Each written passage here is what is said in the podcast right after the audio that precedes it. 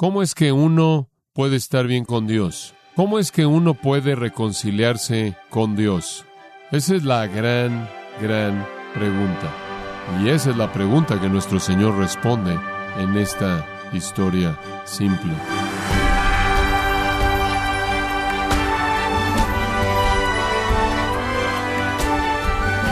Bienvenido a esta edición de Gracia a vosotros con el pastor John MacArthur. Una de las vivencias más dramáticas en la vida de Martín Lutero ocurrió en la torre del monasterio negro de Wittenberg. Mientras meditaba en la justicia de Dios, llegó a comprender que sus esfuerzos humanos y religiosos para obtener dicha justicia eran totalmente insuficientes. Martín Lutero era atormentado por la pregunta ¿quién puede estar bien con Dios? A continuación, John MacArthur nos enseña cuál fue la respuesta bíblica que Lutero descubrió conforme continúa en el libro de Lucas capítulo 18. Esta es la serie ¿Quién puede estar bien con Dios? Aquí en gracia a vosotros. Pasemos a Lucas capítulo 18 y veamos los versículos 9 al 14. Lucas capítulo 18, versículos 9 al 14. Como es el caso de tantas de las historias de nuestro Señor, son contraintuitivas, pero no solo contraintuitivas, realmente escandalosas, vergonzosas, al ser medidas por todo estándar religioso. Y esta es una que encaja en la categoría de una historia escandalosa y vergonzosa, porque en esta historia Jesús describe al hombre injusto como el que estuvo bien con Dios y al hombre justo como el que no lo estaba. ¿Cómo es que uno puede estar bien con Dios? ¿Cómo es que uno puede reconciliarse con Dios? Esa es la gran, gran pregunta. Y esa es la pregunta que nuestro Señor responde en esta historia simple. ¿Cómo puede una persona estar bien con Dios? Esa es la pregunta más contundente.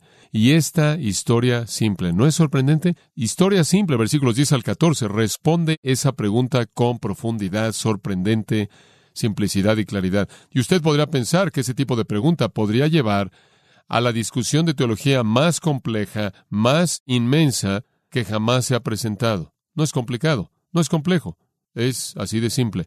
¿Usted quiere saber qué tan simple es? Aquí está lo simple ¿Qué es? O usted se puede hacer estar bien delante de Dios o no puede. ¿Es eso lo suficientemente simple? No hay más opciones que esa. Una historia poderosa. Dos hombres, dos posturas, dos oraciones, dos resultados. Ahora vamos a dividirla. Punto número uno, la audiencia amplia. Ahora su audiencia es algunos, algunos, literalmente los que son, en el griego, todos los que son muy, muy amplio, cualquier persona y toda persona que confiaba en sí misma como justa. Eso es, toda persona que tiene alguna idea acerca de ir al cielo basada en obras religiosos y o morales. Pero en particular, ¿a quién tenía en mente? ¿Quiénes eran los líderes reales de esta religión en Israel de confiar en usted mismo y que usted era justo? Los fariseos, los escribas. Regresa al capítulo 16, versículo 14. Los fariseos, dice Jesús, en primer lugar dice Lucas, los fariseos que amaban el dinero estaban escuchando todas estas cosas y se burlaban de él. Y él les dijo, y aquí están las palabras de Jesús, vosotros sois los que os justificáis a vosotros mismos a los ojos de los hombres. Ustedes se hacen justos a la vista de los hombres, pero Dios conoce vuestros corazones, porque lo que es de alta estima entre los hombres es detestable a los ojos de Dios. Entonces los fariseos eran los grandes arquitectos de un sistema de justicia personal que dominaba la vida en Israel. Esto es lo que los fariseos profesaban para sí mismos, esto es lo que enseñaban, esto es lo que promovían, y esto es lo que la gente creyó. Una de las principales víctimas de esta gran mentira no es ningún otro que el apóstol Pablo, quien da su propio testimonio. En Filipenses capítulo 3, él dice, si alguien tiene en qué confiar en la carne, y yo mucho más, quiere hablar de un mérito carnal? ¿Quiere hablar usted de cuán bueno un hombre puede ser en sí mismo? Escuche esto, circuncidado el octavo día. Seguí esa prescripción del Antiguo Testamento de la nación de Israel, de la tribu de Benjamín, una de las tribus más nobles. Hebreo de hebreos, lo cual significa yo guardé todas las tradiciones. En cuanto a la ley fariseo, los que guardaban la ley de la manera más minuciosa y celosa, en cuanto a celo, tan apasionado por su religión que él persiguió a la iglesia, y después el pináculo, en cuanto a la justicia que es, según la ley, irreprensible. No había nadie que me conociera por fuera que pudiera apuntar algo en mi vida que fuera una violación de la ley que le fuera visible a ellos. Yo caminaba el caminar, yo vivía conforme al estándar. Él vivió esa vida confiando en usted mismo, en que usted puede ser justo. Ayunaban todo el tiempo, veremos eso. Oraban, se abstenían, daban diezmos, memorizaban las escrituras, inventaron leyes simplemente para guardarlas. Cualquier cosa y todo para crear una apariencia de santidad. A pesar de todo eso, el primer gran sermón del Nuevo Testamento, y en algunas maneras el gran sermón de los Evangelios, el sermón del monte, Jesús al principio de ese sermón dice esto, Mateo 5:20, si vuestra justicia no fuere mayor que la de los escribas y fariseos, no entraréis al reino de los cielos. No entrarán en él espiritualmente, no entrarán en él en el milenio y no entrarán en él tampoco eternamente, a menos de que tengan una justicia que excede la de los escribas y fariseos. Nadie podía comprender eso. ¿De qué estás hablando? Ellos eran la personificación de la justicia humana. ¿Cómo es que alguien podía sobrepasar eso? Fue el siglo XVI y fue en Alemania. Y hubo un monje llamado Martín Lutero. Él se sentó en la torre negra, llamada así porque usaban negro, en Wittenberg meditando en la justicia perfecta de Dios. Él era el más escrupuloso de los monjes. Cuando usted lee las biografías de Lutero, es sorprendente ver cuán escrupuloso era, la atención que él le prestaba a su vida. Él confesaba sus pecados horas múltiples por día. Él buscó perdón por los más insignificantes pecados. No obstante, él se dio cuenta de que con todo este esfuerzo conforme él veía el estándar de justicia perfecta, era absolutamente incapaz de alcanzarlo, porque él conocía su propio corazón. De hecho, él concluyó que la justicia divina es imparable, no perdonadora, vengadora, es un tipo de ira. Él creyó que su estado era de desesperanza. A él se le había dicho como niño que Dios está lleno de venganza, que Jesús se sienta en un arco iris derramando la venganza y la única esperanza que jamás tendrás de ser salvo es ir a María. Y cuando él entendió que la justicia de Dios era perfección y que eso era lo que Dios demandaba, lo hizo enojarse. Esto es lo que él dijo. La expresión, la justicia de Dios, fue como un relámpago en mi corazón. Odié a Pablo con todo mi corazón. Él odió a Pablo porque Pablo escribió en Romanos acerca de la justicia de Dios.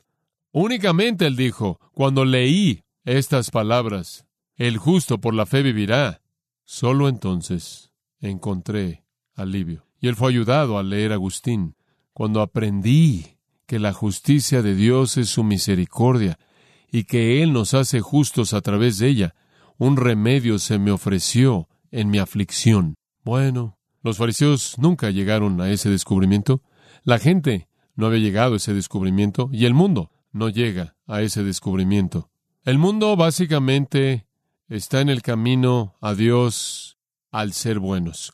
Los fariseos, de manera nauseabunda, creían que eran buenos en sí mismos, o como Walter Liefeld dice, son justos en sí mismos de manera incómoda. Y esa es la razón por la que usted tiene una descripción detallada de ellos al final del versículo 9. No solo confiaban en sí mismos, en que eran justos, sino que menospreciaban a los otros menospreciaban a otros. El menosprecio es la peor burla que usted puede expresar en contra de alguien. En Lucas 23, 11, las únicas dos veces en las que esta palabra es usada en los evangelios, una vez aquí en el 18 y una vez más en el 23, 11, Herodes con sus soldados después de tratar a Jesús con menosprecio y burla, lo vistieron con una túnica hermosa y lo enviaron de regreso a Pilato. Burla, ridículo, sarcasmo, la forma más baja y la forma más despreciable de burla. Los fariseos eran así. Veían a cualquier persona debajo de ellos, afuera de su grupo, con menosprecio. La palabra, creo yo, es lo suficientemente interesante como para analizarla. Exuceneo viene de dos palabras como tantos términos griegos. Muchos de los verbos combinan una proposición al principio. Ek, de, ude, not, ni siquiera. De, ni siquiera nada. Los nadie, los nada, los no existentes. Ellos los veían como si no existieran. Por cierto, esa misma palabra es usada por Pedro en Hechos 4, cuando él predicó un sermón, y él dijo esto acerca de Jesús. Él es la piedra que los edificadores rechazaron. Ese es el mismo verbo. Jesús fue tratado como si fuera nada, absolutamente nada. Por cierto, la palabra también es usada en 1 Corintios 1, en donde el Señor ha escogido las cosas más bajas y lo menospreciado. Los nadas y los nadies Dios ha escogido. Entonces, en esta justicia personal, en este orgullo, hay un menosprecio hacia cualquier persona debajo de usted. Los judíos, los que guardaban la ley, eran llamados los Habarim, y los que quebrantaban la ley eran llamados los Hamaritz, los de vida baja. Y a los ojos del fariseo, él no podía acercarse a nadie que fuera un Hamaritz. Eso era algo absolutamente impensable para él.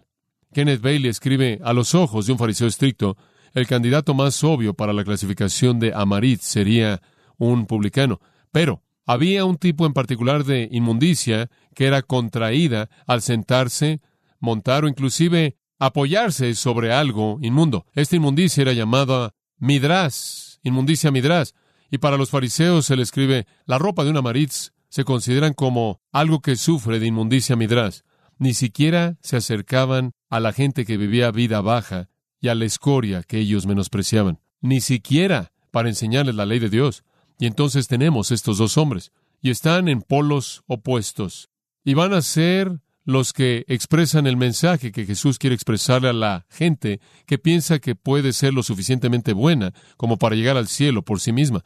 La audiencia realmente es universal, una audiencia amplia. Segundo punto, la analogía de contraste. La analogía de contraste. Versículo 10. Dos hombres subieron al templo a orar. Uno era fariseo y el otro publicano. El fariseo Puesto en pie, oraba consigo mismo de esta manera. Dios, te doy gracias porque no soy como los otros hombres, ladrones, injustos, adúlteros, ni aun como este publicano. Ayuno dos veces a la semana, doy diezmos de todo lo que gano. ¿Cuál es la escena aquí? Dos hombres subieron al templo a orar. Eso sucedía dos veces al día, básicamente diariamente. Nueve de la mañana, tres de la tarde. El sacrificio de la mañana y de la tarde prescrito para el holocausto que fue presentado en el primer capítulo de Levítico. Tenían que subir y hacer un sacrificio animal, un sacrificio de sangre como un símbolo de expiación. Eso era algo muy, muy importante. Eran personas muy, muy quisquillosas que se aseguraban de que se aparecieran a las nueve de la mañana y a las tres de la tarde diariamente, particularmente los fariseos que estaban en la proximidad y podían hacer eso. Ahora la multitud subía por los peldaños en el tiempo prescrito, los sacrificios eran ofrecidos en el altar, Después de los sacrificios, los cuales de manera simbólica le abrían el camino a Dios porque la expiación había sido hecha, el incienso era quemado simbolizando la oración. Ahora, debido a que la expiación ha sido hecha, las oraciones pueden ser ofrecidas y se ofrecían oraciones. Venía una bendición sacerdotal sobre el pueblo que era lo suficientemente fiel como para estar ahí también, y esa era una escena típica. Cuando dice que subieron al templo a orar,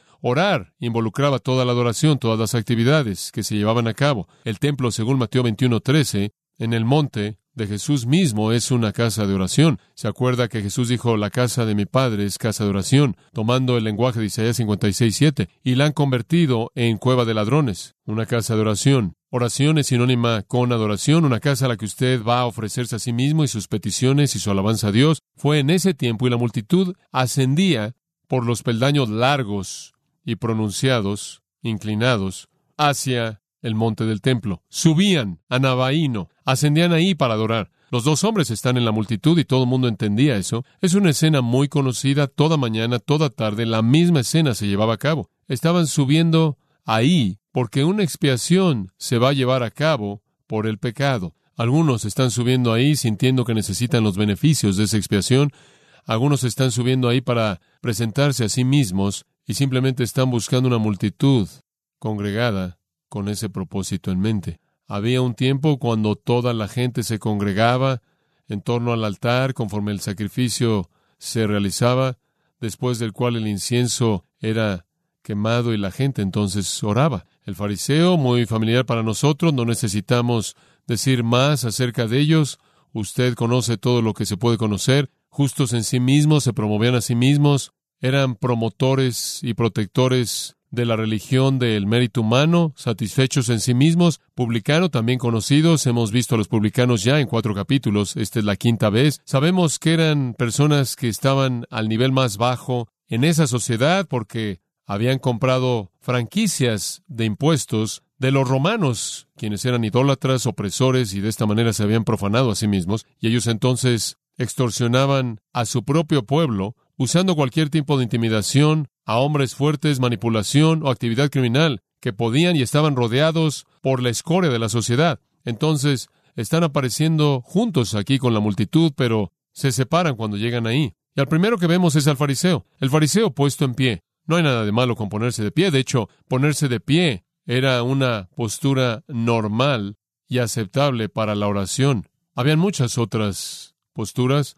Arrodillarse, estar postrado también era una postura apropiada para la oración, con las manos abajo, con las manos abajo, las manos arriba, los ojos viendo hacia abajo, los ojos viendo hacia arriba, pero era una manera común de orar, levantando las manos, levantando sus ojos de pie. Vemos eso muchas veces en las Escrituras. Lo vemos con Primero de Reyes 8 poniéndose de pie para orar. Nehemías 9, los líderes de Israel se pusieron de pie para orar. Jesús inclusive habla en Mateo 6.5 como el ponerse de pie en una postura de oración, pero no hacerlo para ser visto por los hombres. Él dice, no sean como los hipócritas que se ponen de pie para ser vistos por los hombres. Bueno, aquí hay uno de esos hipócritas. No está mal ponerse de pie, pero ponerse de pie para ser visto por los hombres. De nuevo, usted regresa al asunto del corazón. Es muy probable que él se puso de pie en un lugar muy visible y lo más cerca del lugar santo que él se pudo acercar para mostrar su proximidad a Dios. Él quiere estar en donde Dios se cree o se considera que está para que la gente a su alrededor pueda ver de manera clara un hombre verdaderamente justo. Él adopta su postura aquí. Usted no solo ve su postura, una de orgullo que busca promoverse a sí mismo, sino que usted aquí ve su oración. Y esta es una afirmación interesante. Oraba consigo mismo orando consigo mismo. Eso puede tener dos significados posibles. Una, él estaba orando en silencio. Cuando usted dice que está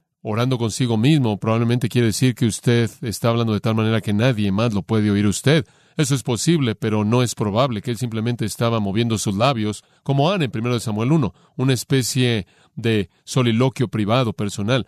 Es poco probable que esa sea la idea aquí, y la construcción se presta mejor a entender que él de hecho estaba dirigiendo su oración de una manera en la que él se felicitaba o se reconocía a sí mismo, y eso se indica de manera bastante clara por el hecho de que en dos versículos él se refiere a sí mismo cinco veces. Eso es algo bastante difícil de hacer. Usted tiene que tener oraciones cortas y muchos pronombres en primera persona. Esta es una oración en la que él se está reconociendo a sí mismo y hay traducciones que lo expresan bien. El fariseo se puso de pie y de esta manera oraba para sí mismo. Él está desfilando, él está presentándose a sí mismo. Esta no es una oración a Dios. Él no le da a Dios alabanza, él no pide nada de Dios, no le pide misericordia, ni gracia, ni perdón, ni ayuda, pero él se refiere a Dios. Dios, porque usted debe hacer eso. Esa es la manera en la que todas las oraciones deben comenzar. Te doy gracias porque no soy como los otros hombres. Wow. Bueno, ¿por qué hay que darle gracias a Dios? Tú has hecho esto por ti mismo. Esta es hipocresía total. Esta es una confesión inequívoca a Dios de su dignidad, de su justicia. Agradecerle a Dios por lo que eres por ti mismo. Aquí es hacia donde la justicia personal te lleva. Yo soy lo suficientemente bueno. Dios te doy gracias porque soy lo suficientemente bueno. Soy lo suficientemente bueno como para tener una relación contigo. Soy lo suficientemente bueno como para estar aquí en tu templo. Soy lo suficientemente bueno como para estar de pie junto a este lugar santo. Soy lo suficientemente bueno como para desfilar la justicia religiosa y la virtud. Soy lo suficientemente bueno como para estar aquí de pie, de tal manera que toda la gente que es la escoria pueda ver realmente cómo se ve un hombre piadoso. Me imagino que la intención de nuestro Señor es decir que Él oró en la dirección de sí mismo, en una oración en la que él se felicita a sí mismo, probablemente de manera audible, debido a que de manera típica la gente judía oraba de manera audible. La única prohibición que los rabinos dan es que usted debe orar de manera audible, pero no gritar. Pero él realmente aquí, él está haciendo una presentación. Y para que todo el mundo entienda el mensaje y para que Dios realmente pueda valorar su mérito, él se vuelve específico. Y la manera en la que toda la gente justa en sí misma lo hace, él se compara a sí mismo con lo peor. Entonces, él dice, no soy como los otros hombres, ladrones, harpax es la palabra griega, es robadores, robadores, injustos, sádicos, lo cual significa tramposos, deshonestos, adúlteros, moicos, pecadores sexualmente inmorales. No soy así. Y por cierto, Todas esas son las categorías de personas que encajan en la asociación de los publicanos. Publicanos y los pecadores y prostitutas que eran parte de lo más bajo de la sociedad. Entonces se compara a sí mismo con la gente que él menosprecia, lo más bajo de la gente que él menosprecia, todos esos tipos de pecados asociados con los publicanos y sus compañeros. Y después, en el momento, él ve una buena ilustración exactamente del tipo de persona que él no es, y entonces él dice, ni siquiera como este publicano. Ahora esa es una justicia personal rara. Él está orando a sí mismo, haciendo una presentación para que la gente lo vea. Él piensa que Dios está también impresionado con él. Él no le pide nada a Dios, no busca nada de Dios, no necesita nada de Dios. Él solo quiere que la gente oiga lo verdaderamente justo que él es como hombre. Y él debió haber mantenido cierta distancia de la gente. Si él fuera a tocar algún amaritz, él sería inmundo. Y el aislamiento físico para un fariseo era una afirmación. Ellos se mantenían separados de otros cuando se congregaban en torno al altar. Ellos mantenían su distancia de otros en todo momento en la sociedad. Nunca comían o cenaban en la casa con alguien que no fuera otro fariseo, a menos de que invitaran a alguien para atrapar a Jesús. Según el Mishnah, por cierto, la ley judía, en el tiempo del incienso, después del sacrificio en la mañana y en el servicio de la tarde, se hacían oraciones, y cuando comenzaban las oraciones, según el Mishnah, había una delegación de judíos que era responsable de encontrar a la gente inmunda en la multitud y sacarlos a la puerta oriental para sacar a toda la gente inmunda. Y quizás un fariseo como este se preguntaba por qué inclusive había un publicano a su vista que debió haber sido escoltado y llevado fuera por la puerta oriental. Pero su oración está completa al decir lo que él no es. Él quiere que usted sepa y que Dios sepa y que todo mundo sepa lo que él es. Él no solo no es inmoral, él es muy religioso. Él califica en ambas áreas. Él es moral y religioso. ¿Qué tan religioso es? Versículo 2. Ayuno dos veces por semana. Impresionante. ¿ah? Por cierto, el Antiguo Testamento únicamente prescribió un ayuno, el día de la expiación preparación para el día de la expiación, Levítico 16:31, llamaba un ayuno. No hay otros ayunos requeridos. Habían tiempos de tristeza, tiempos de penitencia, tiempos de lloro cuando la gente ayunaba y eso era algo que usted escogía hacer, pero solo hubo un ayuno prescrito. Pero como dije, estos legalistas autoestilizados, justos en sí mismos, externos, les encanta inventar rituales y ceremonias como todas las religiones falsas, y se vuelven más complicadas y más complicadas y más complicadas y más simbólicas y más simbólicas en proporción directa a la ausencia de la verdad y la realidad. Y entonces habían desarrollado un sistema de ayunar el lunes y el jueves. Lunes y jueves. ¿Por qué lunes y jueves? Porque esos eran los días del mercado y las multitudes eran más grandes. Y entonces usted podía entrar a la multitud grande y aventar muchas cenizas en su cabeza y verse triste y ayunar, y se hacía una impresión espiritual. ¿Y por qué el lunes y el jueves? Algunos otros escritores dicen, bueno, porque era un lunes, según algún rabino, que Moisés subió a Sinaí y cuarenta días más tarde él descendió un jueves. Entonces, por eso lunes y jueves. Algún otro rabino ofrece esta explicación, porque el lunes y el jueves están igualmente distantes del día de reposo, mientras que están lo más lejos posible entre sí. Entonces, Todas estas cosas insignificantes, torcidas, confundidas, ellos las habían desarrollado para poder hacer una presentación en la carne. Eso es lo que Pablo dice en Gálatas 6:12. Y el ayuno era parte de eso. Jesús condenó eso, se acuerda, en el sexto capítulo, en el Sermón del Monte, cuando él dijo, no ayunen como los hipócritas ayunan, en las calles públicas y en las esquinas llamando la atención a ti mismo. Está hablando exactamente de esto.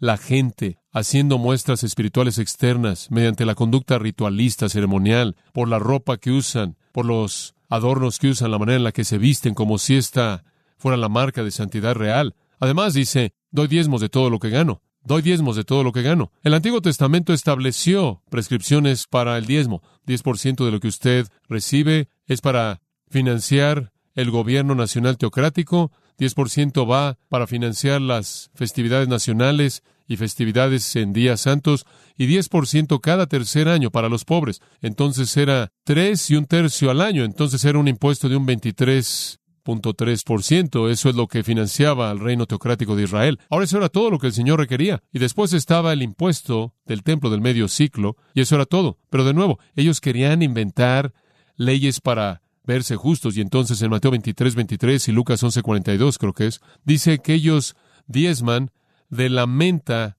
del anís y del eneldo. Esas son especias insignificantes, pequeñas. Ellos daban diezmo de las semillas más pequeñas y las hojas de las especias como una manera de demostrar su virtud, su santidad, y que guardaban la ley, iban más allá de la ley. Una oración farisea que está fechada de alrededor del tiempo de Jesús dice esto. Te doy gracias, Jehová mi Dios, porque has asignado mi suerte con aquellos que se sientan en la casa del aprendizaje y no con aquellos que se sientan en las esquinas de las calles. Me levanto temprano y ellos se levantan temprano. Yo me levanto temprano para estudiar las palabras de la Torá y ellos se levantan temprano para atender cosas que no importan. Yo me canso y ellos se cansan. Yo me canso y gano por esto, mientras que ellos se cansan sin ganar nada. Yo corro y ellos corren. Yo corro hacia la vida de la época venidera y ellos corren hacia el foso de la destrucción. Esa era la justicia personal en la mente farisea. Entonces, Jesús está contando esta parábola a ese tipo de personas que creen que pueden ser lo suficientemente buenos como para agradar a Dios, satisfacer a Dios, alcanzar la justicia, ser aceptable en su reino y en su cielo al ser moral y religiosa.